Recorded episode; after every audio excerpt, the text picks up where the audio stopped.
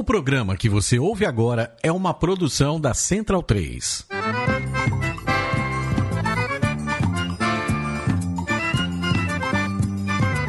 Começa agora com Gil Luiz Mendes, o seu podcast de futebol nordestino. É o Baião de Dois, aqui na Central 3. Habitão vai já pra sala que hoje tem Baião de Dois.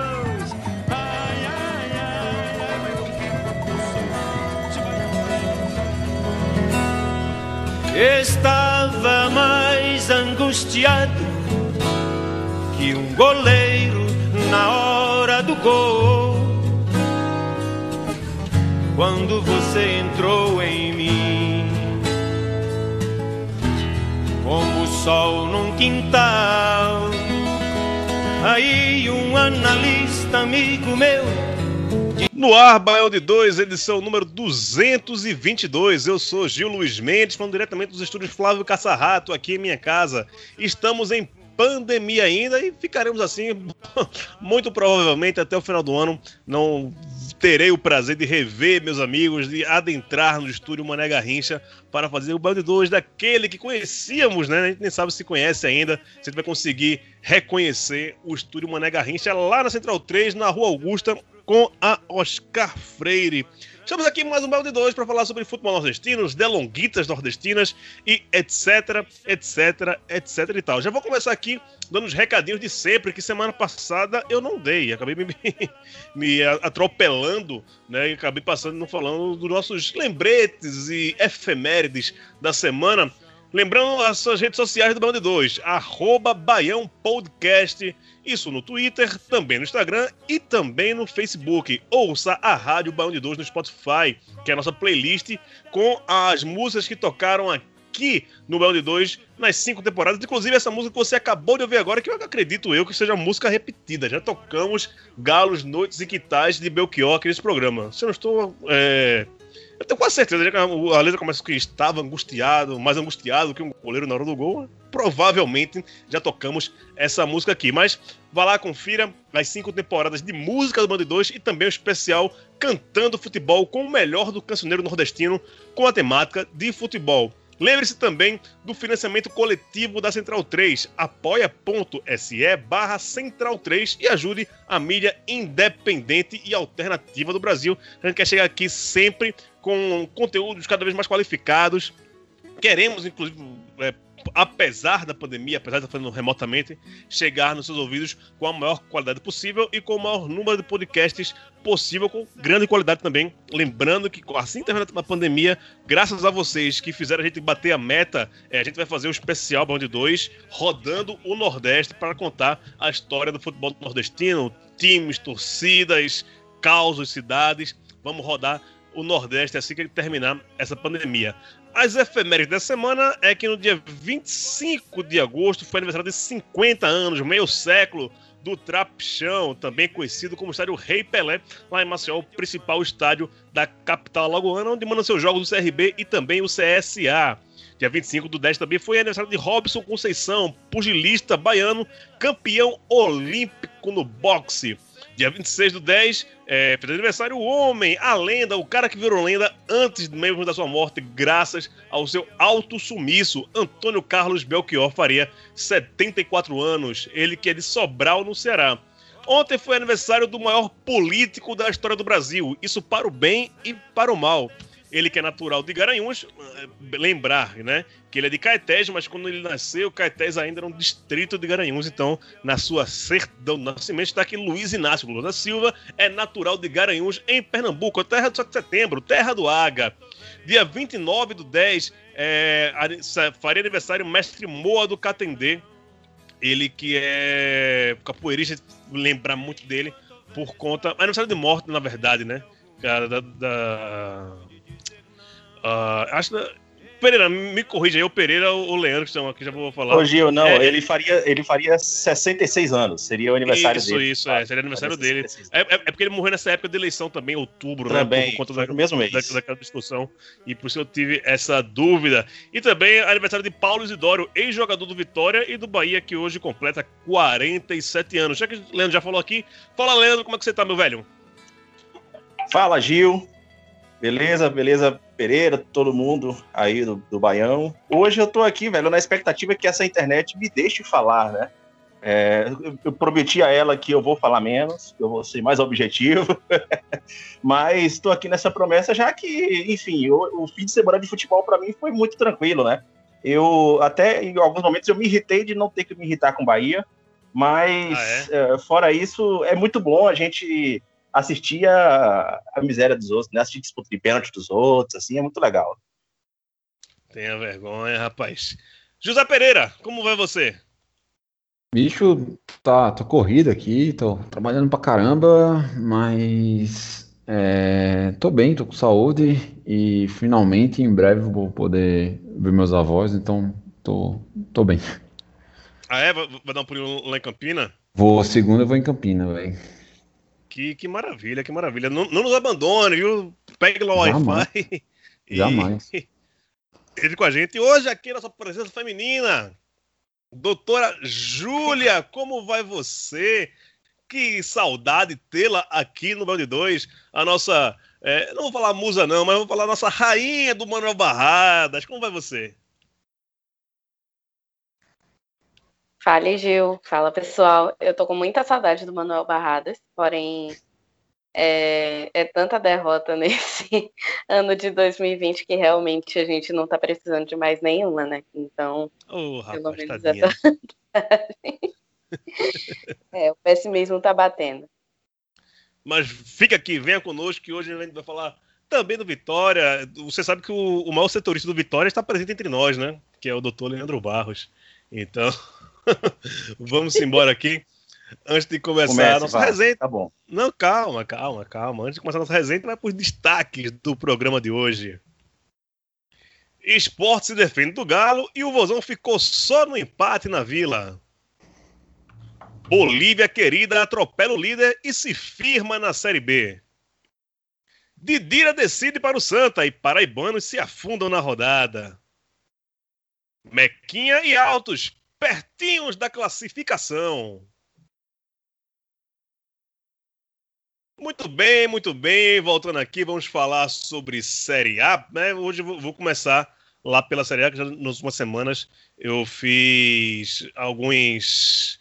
Comecei por baixo, né? De baixo para cima, mas hoje vamos começar a falar de Série A, aproveitando aqui Leandro Barros, muito feliz porque o time dele não, não atuou durante esse final de semana.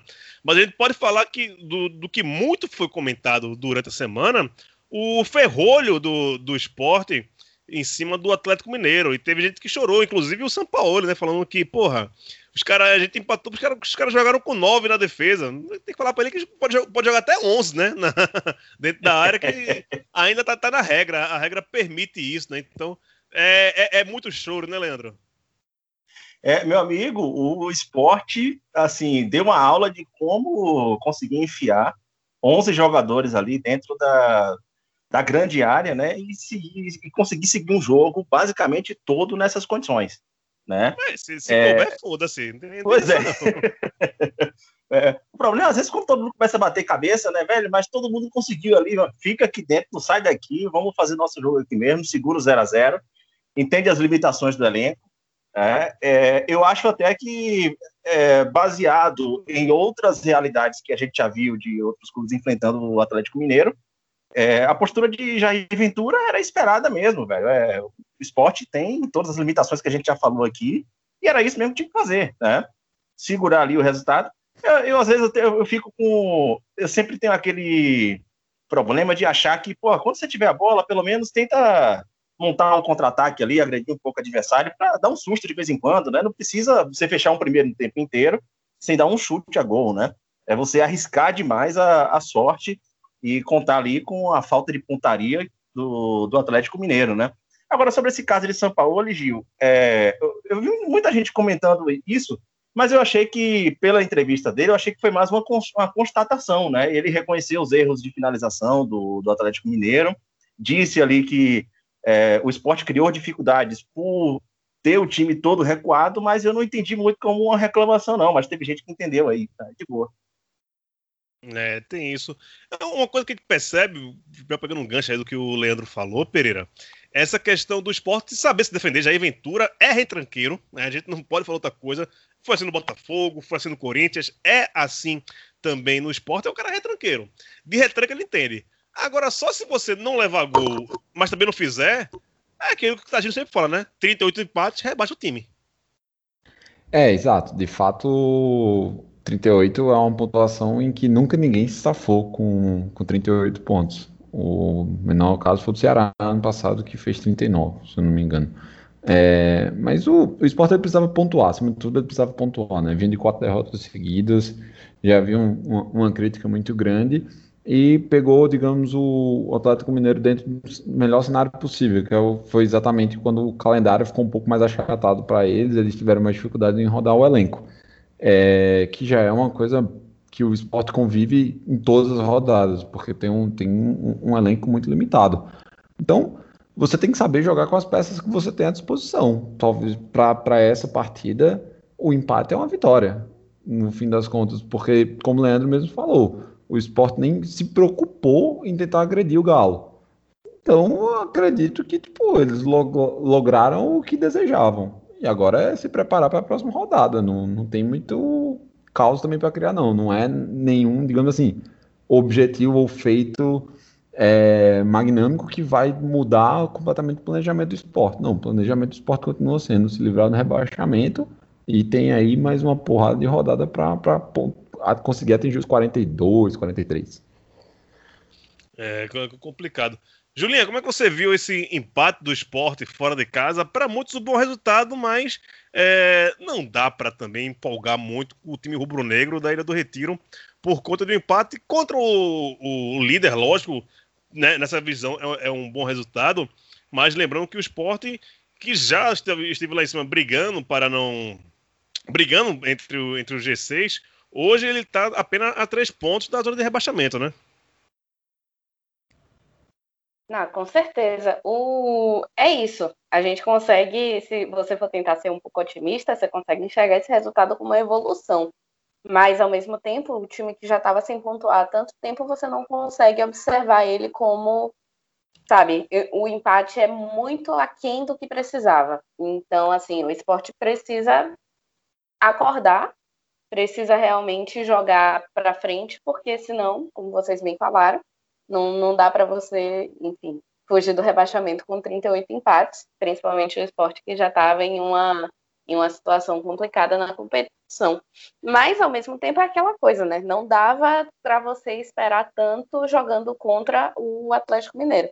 É, não dá para você esperar muito de um time que estava com muitas dificuldades dentro de campo, que ele fosse chegar contra o líder contra o time que está ali na ponta e, e, e, sabe, de São Paulo e tudo mais, toda aquela, aquela confusão, e esperar uma atuação brilhante. Realmente fez o que era esperado, né? Tentar se defender. E assim, a gente espera que fosse pelo menos tentar arriscar em algum, em algum erro do Galo, mas não deu dessa vez, né? Quem sabe nas próximas como a gente não teve. O, o, só para registrar, o Ceará venceu o, o, o Curitiba na última rodada, mas eu queria falar de Copa do Brasil agora, aproveitando que os dois cearenses jogaram, né? O Fortaleza foi eliminado nos pênaltis contra o, o São Paulo, aquela, toda aquela babaquice de time de Senna e os caralho a quatro, mas foi, acabou sendo eliminado e hoje o Ceará empatou com o Santos. É, desses dois resultados, lógico, o Fortaleza foi eliminado, eliminado, vendeu caro essa eliminação para o, o São Paulo. E hoje, à tarde, tivemos o jogo. A gente está gravando na quarta, excepcionalmente hoje. A gente teve o jogo das, da oitava de final, primeiro jogo entre Santos e Ceará, jogo lá na Vila Belmiro, 0 a 0 entre os dois times alvinegros. É, qual a tua avaliação sobre esses jogos dos dois cearenses, os dois times da terra Carinas Pereira? É, lamentar pela eliminação do, do Fortaleza, mas esse empate no primeiro jogo do Ceará parece um, um, um, resultado favorável, lembrando que também não tem aquela questão do, do gol fora, né, na Copa do Brasil. Exato. É, eu acho que o, o, o, torcedor do, do Fortaleza ele não está lamentando, o, digamos assim, a segunda partida. Não, o time se superou, buscou um empate e perdeu numa disputa de pênaltis que parecia nunca ia ter fim, né? Em Eterna. alguns casos, em alguns casos falam que tem uns times que param, jogam moeda, né? E diz que, vai ser campeão ou não. É, mas o, o torcedor tipo do Leão, ele, ele vai lembrar muito do- da partida no Castelão, que eles tiveram a chance de matar o jogo, matar o duelo, então quer dizer, construir uma, uma vantagem de verdade e acabou perdendo ali exatamente no fim o, o empate de 3 a 3 teve um peso considerável para a decisão. E isso lembra muito, faz a ponte com o que aconteceu com, com o Independiente, né? Quando o time também não matou o jogo quando teve a chance. Eu acho que isso faz parte do, do aprendizado. Tipo, o Fortaleza tá com um time muito bem estruturado, um clube muito bem estruturado. Então, isso, se a gente fosse fazer algum, alguma projeção hoje, pode, pode se tornar mais rotineiro e você vai ter mais, mais cancha. Já o Vozão, cara, o Vozão ele, ele entrou, digamos assim, um pouco mais defensivo no começo da Vila Belmiro e no fim do jogo teve um. O zagueiro do Santos ele foi expulso. Cara, o Botafogo, o, o, o, Vozão, o Ceará ele saiu para o jogo, criou inúmeras chances. Eu contei umas cinco, assim, chances claras. Então, se a gente for analisar o jogo dentro de circunstâncias de tipo, você tá na vila contra o Santos, sai com empate, putz, parece um bom resultado. Mas se for para ver assim, dentro dos meandros assim dos detalhes, eu acho que dava para ter feito um, um resultado e poder jogar mais tranquilo no Castelão. É isso, né, Júlia? Quando a gente vai olhar o jogo da volta, caso haja um resultado negativo, muito vai se lamentar essas chances perdidas no primeiro jogo, né?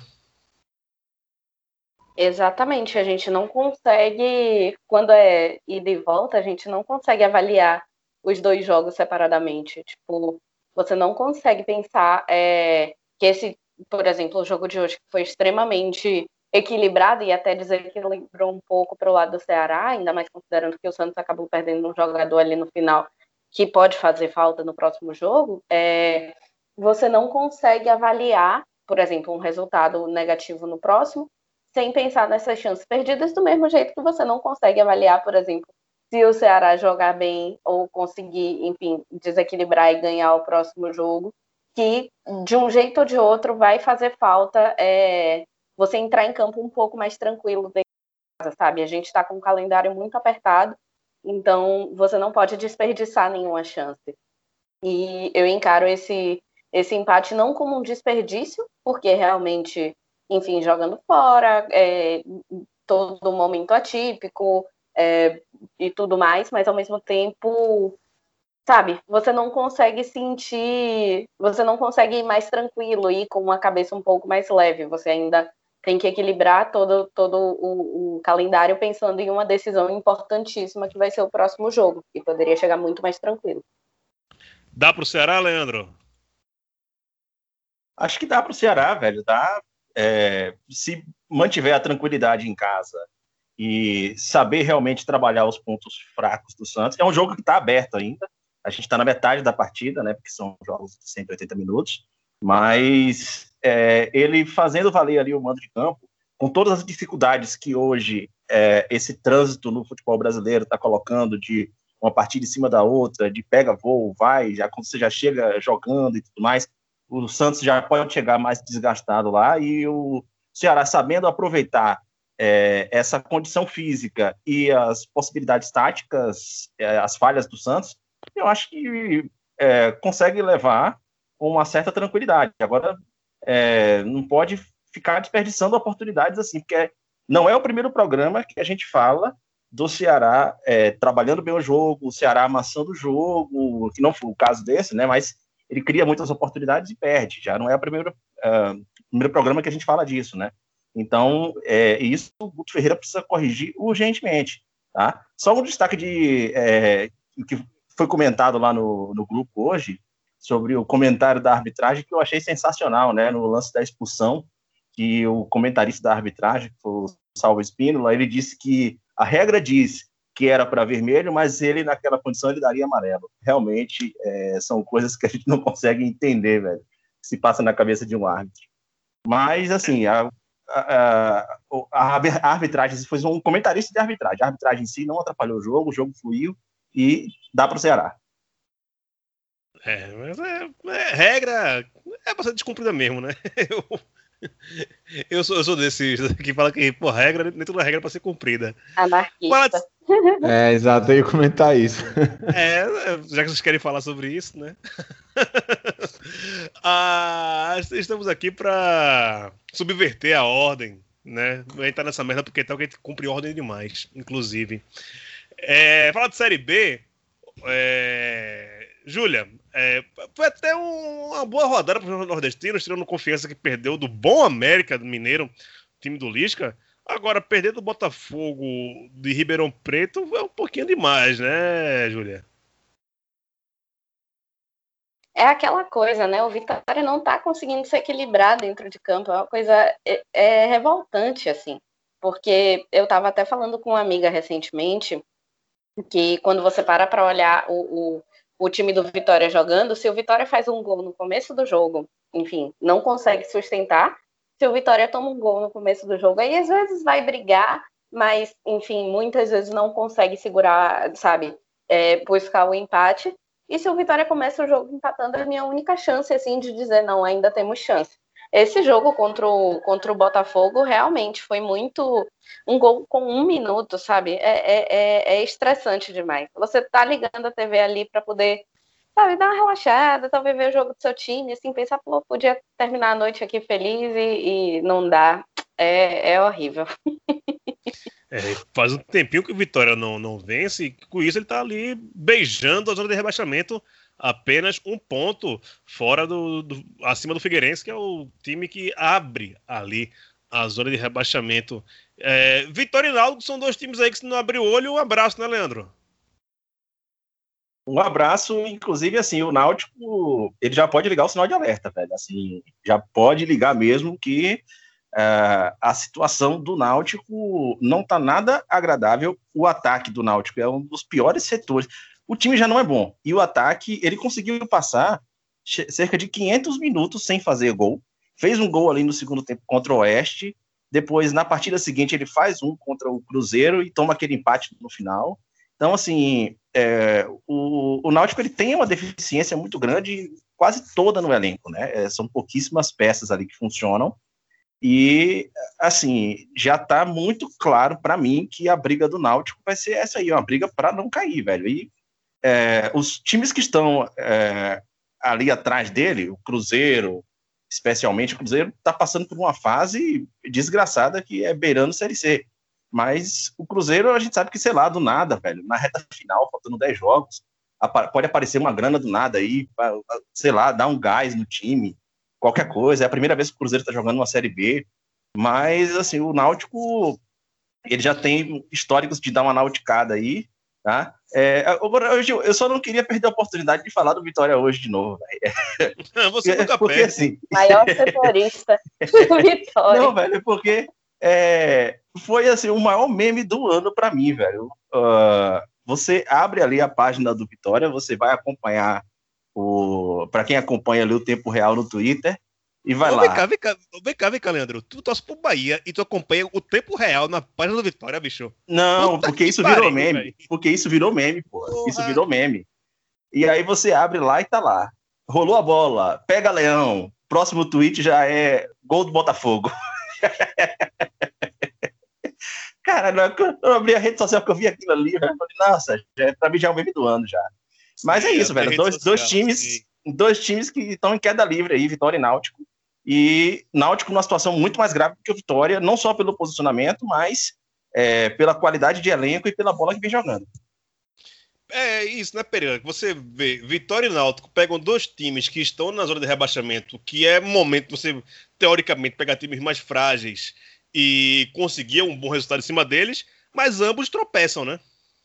É, o Náutico, o Náutico tem até um, um, jogo a menos, né? Ou seja, o Náutico tem uma chance aí de dar uma, uma respirada, aumentar um pouco mais essa vantagem. O problema é que para isso acontecer, o Náutico tem que ganhar. E o Náutico tem apresentado um futebol muito pobre, né? A última vitória deles foi contra o Oeste, que é obrigação você ganhar no Oeste, né? Tipo, talvez o Oeste seja o verdadeiro ponto de corte ali para você ter algum tipo de, de projeção. Já o Vitória, é, o Vitória, o Vitória ele, ele sofre, é, além de, dos, das carências de elenco, ele sofre muito também das tomadas de decisão que o, o mandatário deles causa, né? Porque vamos lembrar desde o lance da pandemia. Mandaram o Geninho embora por motivos, sei lá, X, Y, Z. Tipo, ele conversou a, a baboseira dele lá, veio o pivete, em nenhum momento o time se encaixou, né? Tipo, foi sempre titubeante o tempo todo. Barroca chegou, ainda não venceu. Então, tipo, não, como a própria Júlia deixou aí o lado como torcedor, né?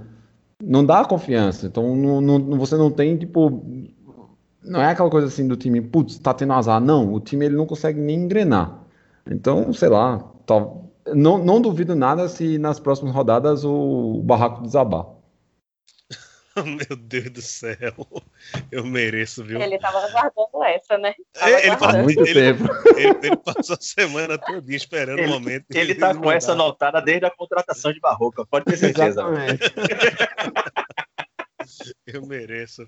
É, lamentar que o empate do CSA, mesmo jogando fora de casa, mas fez um jogo.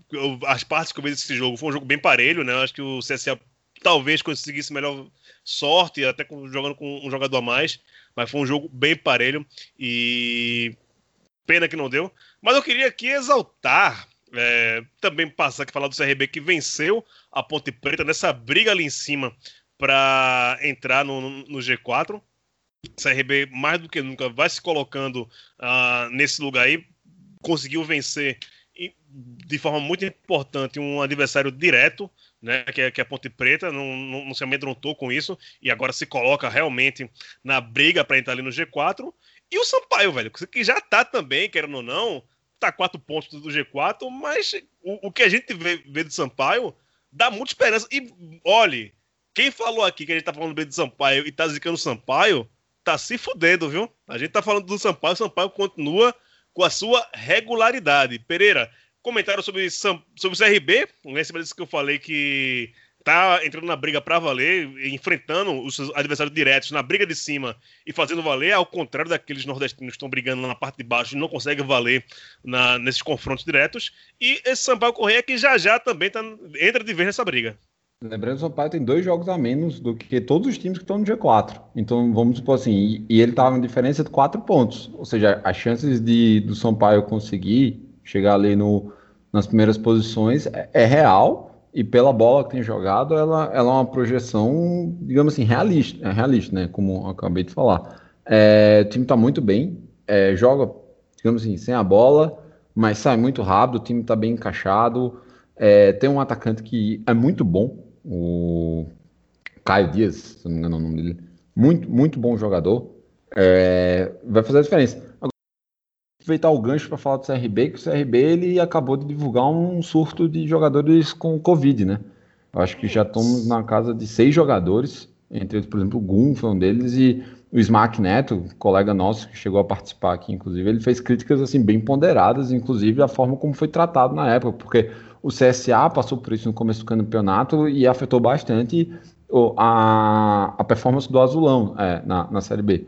E agora, tipo, ele, como torcedor regatiano, disse: olha, eu quero os mesmos níveis de crítica, as críticas no mesmo tom. Porque, como assim, tipo, pro CSA foi um problema da diretoria, que a diretoria foi relapso e pro CRB não seria?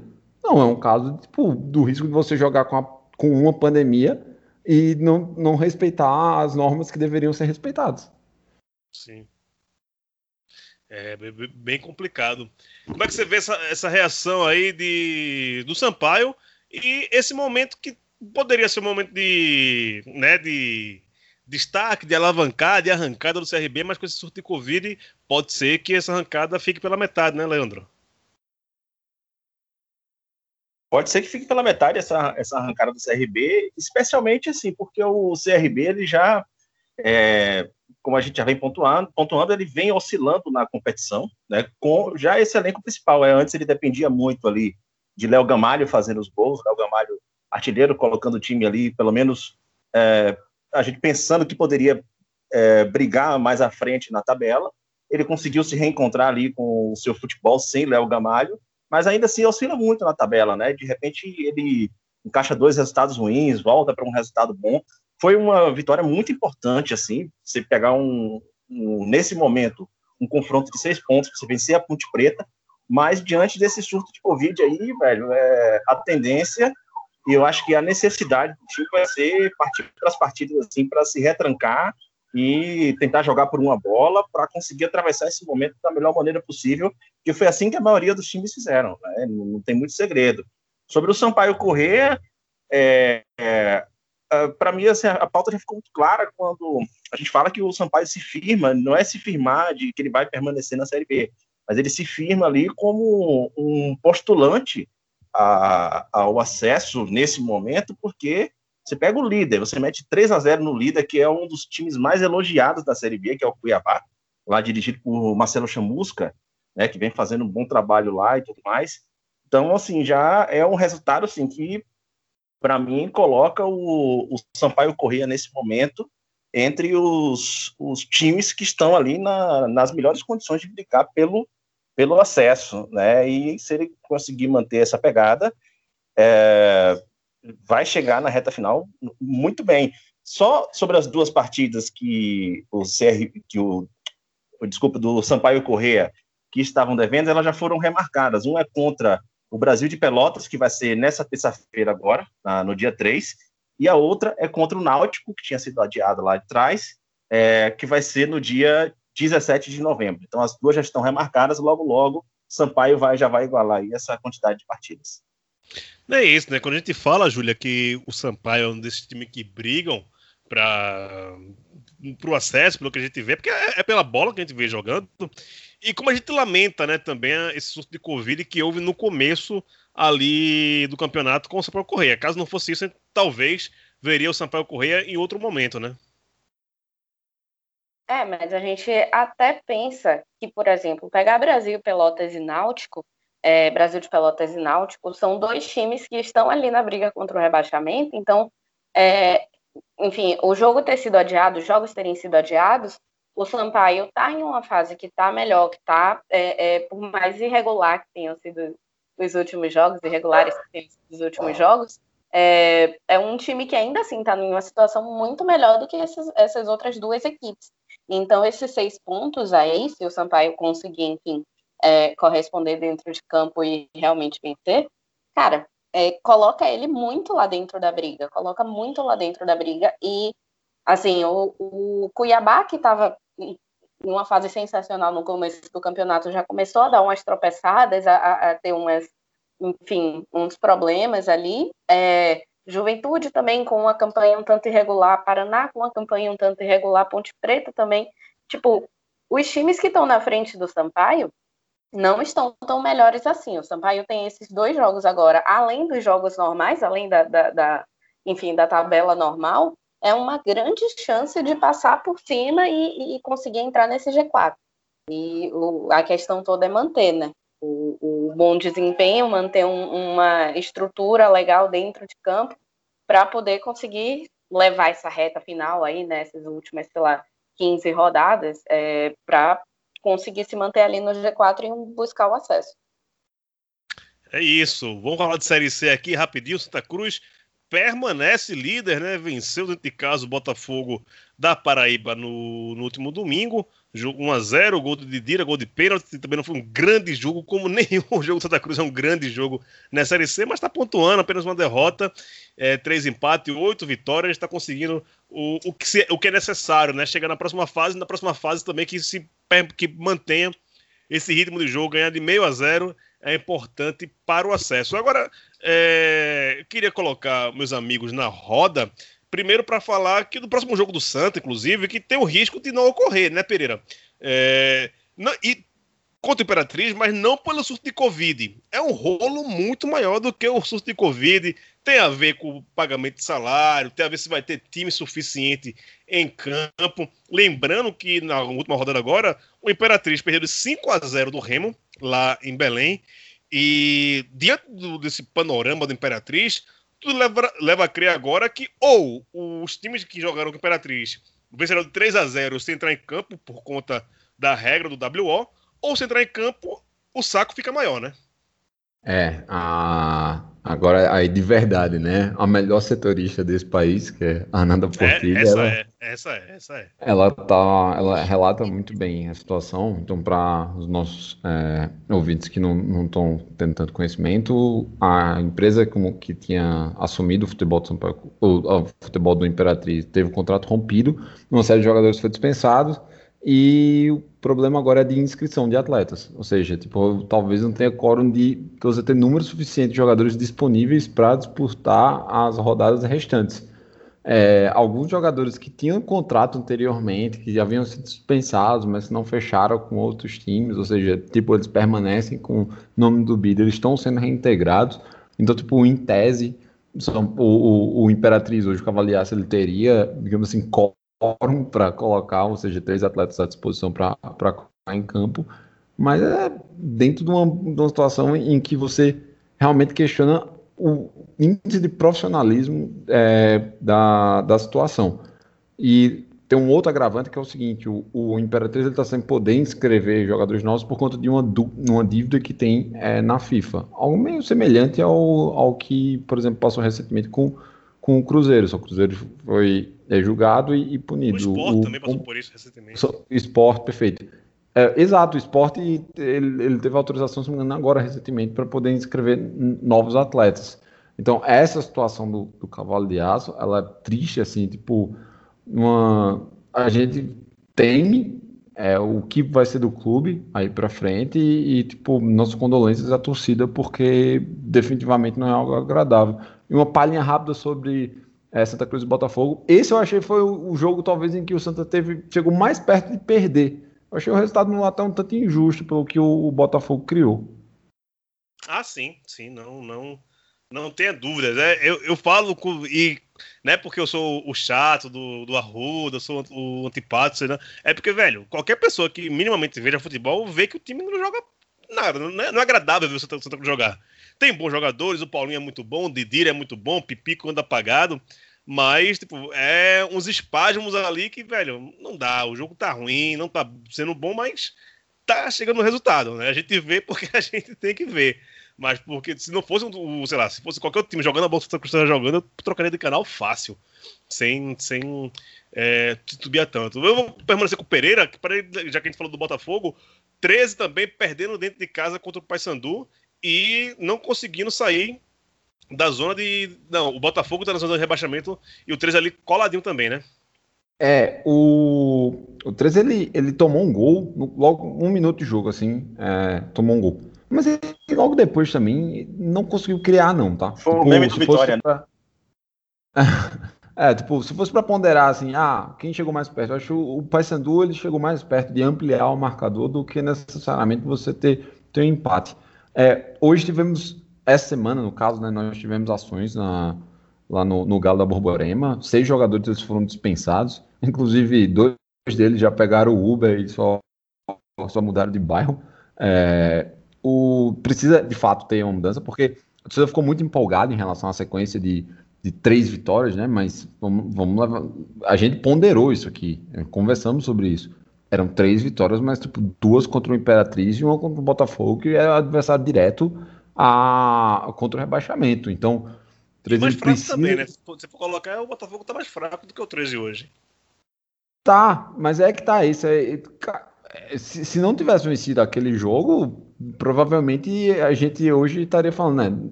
Temos certamente, ou muito provavelmente, os dois principais candidatos ao rebaixamento, ou os dois já rebaixados. Mas essa essa sequência ela deu um fôlego, deu uma, um, um choque de confiança é, no time, na torcida, mas aí agora, por exemplo, pegou o Santa. Tá, tudo bem, o Santa é o líder. É, seria normal perder. Já o Paysandu, o Paysandu para mim, Gil, eu, eu trato o Paysandu como se fosse assim, tipo, o porteiro. O Paysandu, ele é aquilo que vai determinar se você vai brigar pra, entre o G4 ou se você vai brigar para não cair. Porque o Paysandu também não é um bom time, o Paysandu não, não tem nada demais. E foi um jogo assim ruim do 13, muito ruim. E aí, para mim, tipo, tá muito claro que eles vão brigar para não cair. É, Júlia, em cima disso, que o Pereira falou em relação ao Paysandu, o Paysandu hoje, que se olhar na tabela, está mais perto da zona de classificação do que da zona de rebaixamento. Para mim, eu tenho muito claro assim que Remo, Vila Nova e Santa, pela bola que estão jogando e pela pontuação que já tem, já era. Para mim, já são os três classificados do grupo A, sem zica aqui. E agora a briga pela essa quarta colocação parece ser bem interessante entre Ferroviário, Manaus, Jacuipense e também o Paysandu. São quatro times para uma vaga, na sua opinião? Sim, sim. É, eu coloco o Paysandu meio com, a, com ressalvas, né? Porque assim, o Paysandu está em uma, um, um, momento difícil também, tá? Troca de técnico, não consegue meio que encontrar ali um, um ritmo de jogo, sabe, realmente interessante. E quando você compara com o Remo, então, Nossa Senhora, tá bem discrepante até a situação. Mas eu acho muito interessante que a gente tenha o Jacuipense aí nessa briga, porque é, eu acho muito legal o fato, primeiro, bairrismo, eu acho muito massa o fato do time do interior da Bahia estar tá conseguindo ali chegar perto do G4, sabe, indo para a próxima fase, é muito interessante até pensando no lado é, de organização do time para o ano que vem, então você tem mais jogos, você já tem garantido que vai jogar a, a, a Série C de novo no ano que vem, mas também o fato do, dessa briga ainda tá pegando fogo mesmo, assim, tipo, o Ferroviário, por exemplo, na próxima rodada, né, pega o 13, então você, é, o 13 tá ali brigando contra o rebaixamento, mas também não tá tão, tão, sabe, não tá tão ruim assim, porque a briga contra o rebaixamento hoje em dia é a briga para um clube, então entre 13 e Botafogo, Botafogo tá numa situação pior, realmente não, não tem muito o que fazer, né, é, se o, o 13 conseguir uma reação contra o Ferroviário, além de embolar ainda mais essa briga pelo G4, deixa o rival ali no, na, na boca do rebaixamento. Então, tá tudo muito tá tudo muito embolado essa briga pelo G4 tá muito interessante de assistir e a gente tem tido até uns um, assim falando dos jogos do Santa que são alguns dos que eu mais acompanhei é, a gente tem encontrado um sabe uma, uma superioridade interessante com relação aos outros times do grupo A. Porém, isso realmente, quando você for para a próxima fase, é, não se sabe até que ponto o Santa vai conseguir segurar esses resultados, né? Esses resultados magros, porém ainda assim vantajosos. É, é aquela coisa, até meio que o que a gente estava falando lá no começo do programa. É, se você fica empatando, então jogando sem, sem arriscar muito, sem encontrar um ritmo, uma hora alguém descobre a sua, sabe, a sua, o seu estilo de jogo, alguém consegue desmontar, e se você não tem um, um, um jogo de cintura para sair dessa, dessa situação mais desse jogo mais irregular que você está tendo, desse jogo que não é tão bom assim, tão superior assim, é, pode correr um sério risco de não conseguir o acesso, mas a gente vai, vai acompanhando. É, só para passar no, no, grupo B, tá bem parecido também com essa disputa é, com o grupo A, com três times ali já meio que se desgarrando, Brusque, Piranga e Londrina, e a briga ali tem um time a mais, no caso seria é, Criciúma, Tombense, Volta Redonda, Ituano e São José, São Bento e Boa, que ainda estão empatados ali nas últimas colocações, não tem muito, muita condição, e o São Bento também, pelo que vem passando por causa do Covid, teve um goleiro na linha no último jogo, apenas um jogador no, no banco, complicado também, mas a, é isso, né? Série C é isso, a briga ali pela, pela última colocação vai ser bem interessante. Agora, Leandro, é engraçado, ou não tão engraçado assim, é o Ferroviário, né? Que por, durante muito tempo foi vice-líder, algumas vezes até chegou a ficar momentaneamente na liderança do, do, grupo A e agora é, já vê é, a sua classificação sendo posta em prova, né? É, mais uma vez, né? O ano passado também o Ferroviário fez um bom primeiro turno. E no segundo turno a gente até comentava muito que a sensação que passava é que ele tinha feito os pontos suficientes para não cair. Eu não sei se. Eu não, eu, não, eu não digo que esse ano foi a mesma coisa, porque é, o Ferroviário perdeu peças importantes, teve jogador que se transferiu para outro clube.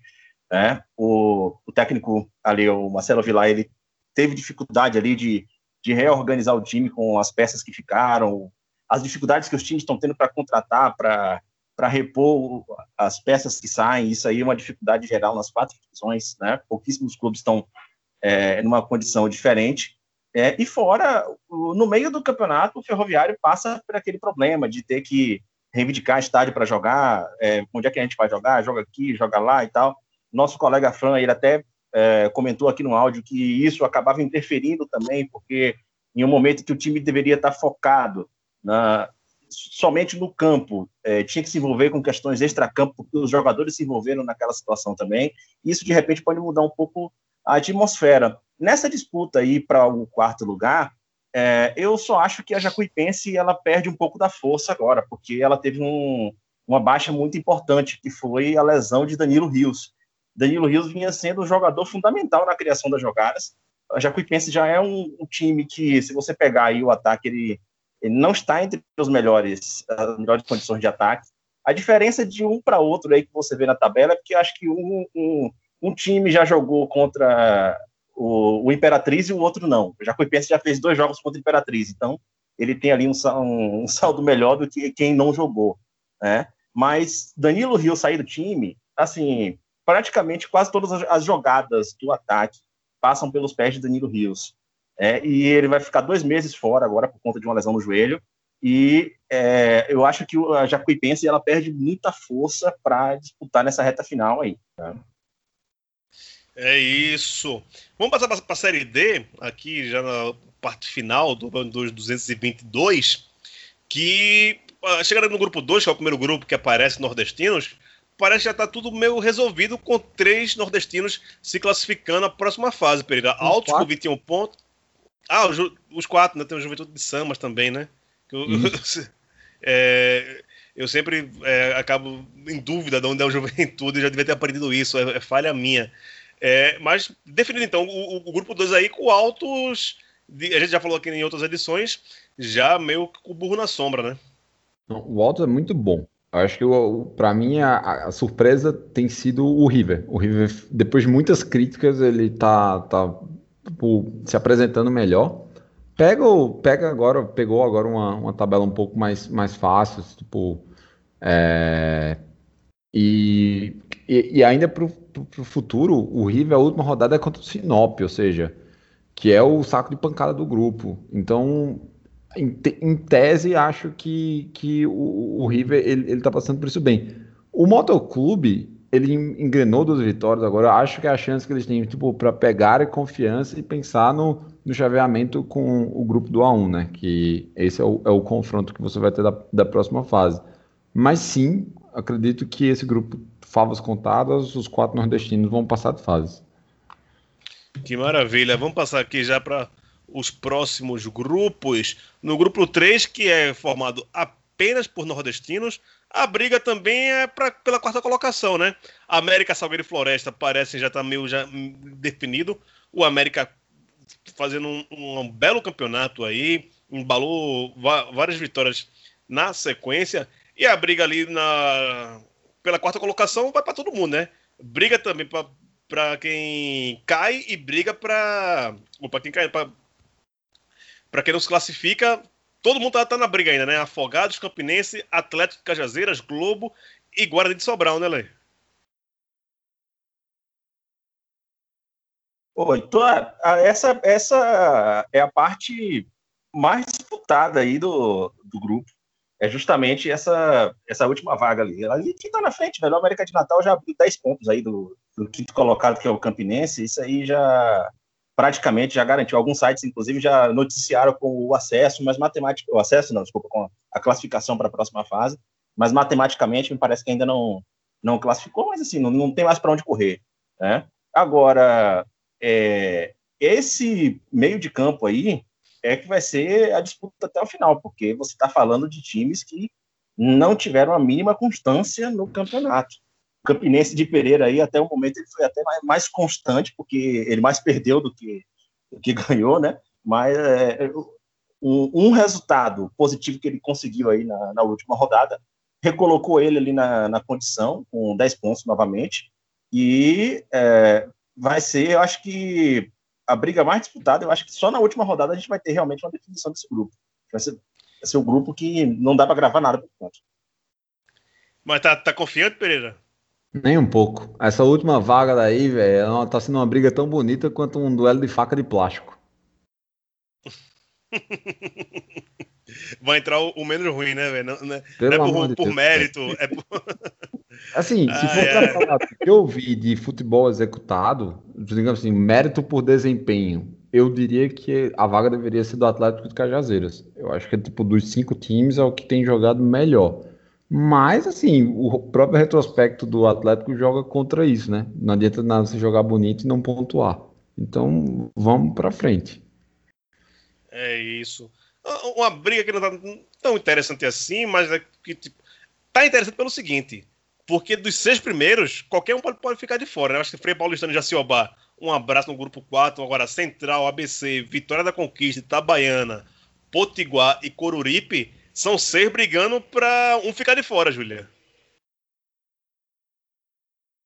Exatamente, está muito, muito, muito apertado esse grupo, está muito apertado esse grupo. Tipo, nem o, o ABC que está ali na ponta não está tão diferente dos outros. São 16, 15, 14, 14, 13 e 11 pontos. Então, é o, é o tipo de grupo assim que só vai ser definido mesmo lá na última rodada. É, quando você para para olhar os últimos confrontos também dessas equipes, obviamente, o, o ABC estava vindo, teve duas vitórias, mas aí depois, enfim, voltou a cair de, de, de produtividade, digamos assim. O, você consegue ver que as equipes estão ainda em uma, em uma campanha muito irregular.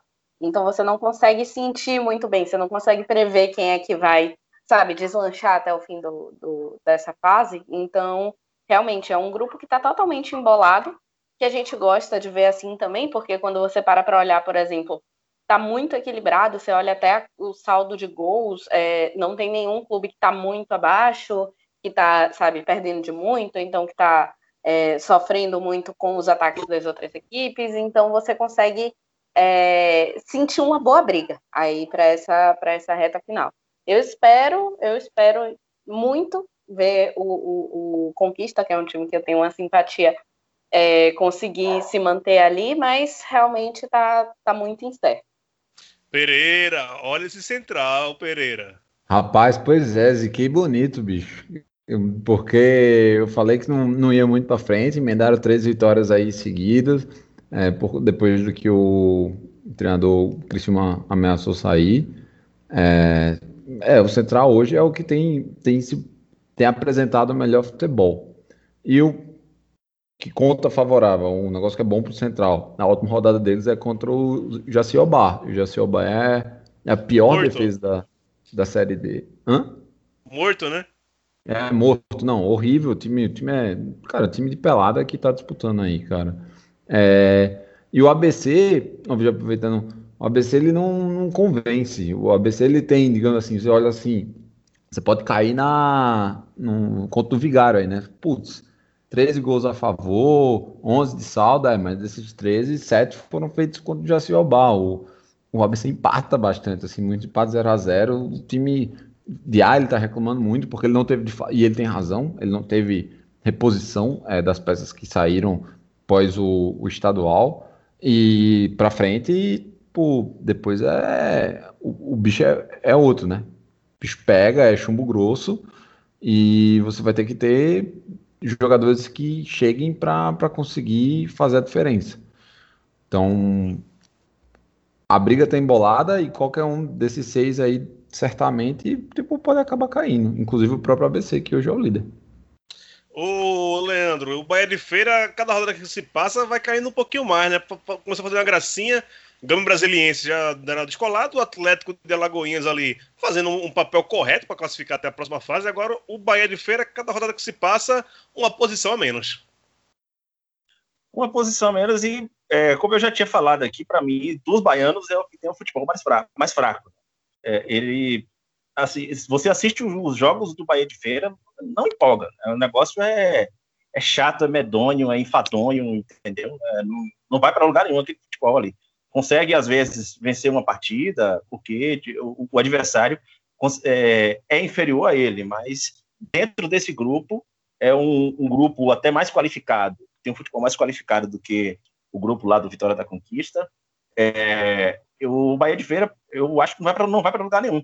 A surpresa para mim tem sido aí o Atlético de Alagoinhas mais uma vez, porque a cada semana eu comento aqui que a gente nunca sabe qual vai ser o futuro daquele time, é, por conta dos problemas salariais e tal. Para você ter uma ideia, da última semana para cá, já, já o Atlético de Alagoinhas já perdeu quatro jogadores que pediram rescisão por falta de, de salário e o treinador. É, e ele ainda consegue entrar em campo e vencer uh, por 5 por cinco a 0 ele, ele entendeu? Então, assim, é, é, é o, um, duas surpresas que eu, eu tenho visto aí nessa Série D é justamente o Atlético de Alagoinhas e o Central, porque o Central foi aquele caso que a gente tinha comentado do treinador que foi demitido, os jogadores ameaçaram greve porque não queria que o treinador fosse demitido e começaram a jogar pelo, pelo treinador. Então, é, o, a, a, coisa mais curiosa que poderia acontecer, e, e o mais curioso ainda é o Atlético de Alagoinhas, o time defiando, o time perdendo jogadores e ainda entre campo e consegue aplicar uma goleada dessa e vai se mantendo ali entre os quatro é, nesse ritmo. Eu não consigo nem dizer que vai se manter porque tipo é uma incógnita. Pode ser que semana que vem não tenha time. Também o Atlético de Alagoinhas é para aquela galera que gosta de falar que Problema extra-campo é extra-campo e não entra em campo. Só para foder a galera que defende que as coisas é, é, se misturam. É, futebol é futebol, como já dizia Givanildo Oliveira. Zé Pereira, obrigado mais uma vez por sua participação aqui e nos vemos em breve. Ah, sempre. Quando precisar, estou à disposição. Então, até semana que vem. É isso. Leandro Barros, aquele abraço, meu camarada. Aquele abraço, Gil, Júlia, Pereira, todo mundo aí. Né? E agradecer também aqui a oportunidade de falar com todos os profissionais que dialogaram com o perfil do Baião aí na semana, na, no encangado que a gente fez. Né? É, assim, muito bom poder é, citar todos esses profissionais e ver a receptividade, todo mundo dialogando ali, a gente tentando fazer uma não só uma mídia sobre o futebol nordestino mais forte, mas também uma cobertura melhor e uma força melhor para os nossos times. Não, totalmente, totalmente. A gente é totalmente a favor disso. É... Porque é isso, né? A gente juntos somos mais fortes, né? né? Um, um clichê. É um clichê, mas é um clichê que é... se põe em prática. Sabe que muitas daquelas pessoas que responderam, e até aquelas que não responderam também, são, são muito importantes para a agenda aqui do Balde 2. Vocês são fonte de informação para a gente. Muita coisa que a gente traz para debate aqui, a gente busca com vocês aí, sabendo que muitos de, de, de, vocês são nossos ouvintes, a gente também é ouvintes, também seguidores de você. Me dá um puto orgulho assim. É, tá fazendo esse programa aqui desde 2016, né? Já há cinco temporadas, e algumas pessoas que às vezes vêm conversar com a gente falar que o Baião meu que inspirou, que o Baião dá uma força, e velho, a gente quer isso. Quanto mais podcast falando sobre futebol nordestino, melhor. Quanto mais perfis, quanto mais pessoas defendendo, já que a gente não tem uma grande mídia, né, um grande grupo é, midiático por trás. Eu acho que se todo mundo se juntar, a gente fazer uma, força grande, todo mundo der, der, seu apoio, a gente se torna uma mídia relevante, né? O nosso grupo de podcasters, jornalistas, pessoas que cobrem futebol nordestino, todo mundo junto, acho que a gente se ajuda bastante e é importante para um caralho, viu? Amo todos vocês aí e a, as portas do Baião estão abertas sempre para quem quiser aqui mandar seu recado, participar, os famosos crossover, que a gente também tem que arrumar um nome melhor para isso do que crossover é um nome merda da porra, pode ser um misturado, né? A gente inventa o nome aí depois. Pereira que é, é bom inventar nome, acaba inventando é um, um nome para isso. Pronto, pode ser, pode ser. É isso, a gente quer, quer muito essa, essa união dos podcasts e mídias alternativas nordestinas, porque se não for a gente pela gente mesmo, velho, tá fudido, viu? Julinha, beijo e aquele abraço. Um beijo para vocês. É, de novo, como parabéns pelo trabalho. É, aquela, aquela lista ali eu já saí seguindo todo mundo, porque realmente está muito boa. E a gente, principalmente eu, eu moro em São Paulo, então o acesso que já era um pouco mais difícil assim a, a, a notícias, a, a acompanhar o futebol nordestino fica ainda mais difícil, mas ao mesmo tempo eu fico feliz de ter o grupo lá do conselho, que fica a gente mandando gol toda hora, é, vocês, o podcast toda semana, que é quem me ensina a ouvir podcast, porque eu não ouço muito. Estou é, muito feliz, quero muito participar mais do, do Baião, às vezes é, aperta o tempo, mas estamos aí, gente. E um beijo para os ouvintes e espero que o Vitória se recupere aí urgentemente. Julinha, você é nosso e o boi no lambe, como a gente falou lá em Candeia, viu? Fique tranquila. Ah, e, e, mandar um beijo gigante pra Ayana, que é, que é a, a nova mascote do Bode 2, da filha de Melinha e tal. Acho que eu já falei isso, inclusive, aqui, mas tô repetindo. é isso, galera. Um abraço e voltamos na semana que vem, se semana que vem houver. Tchau, tchau.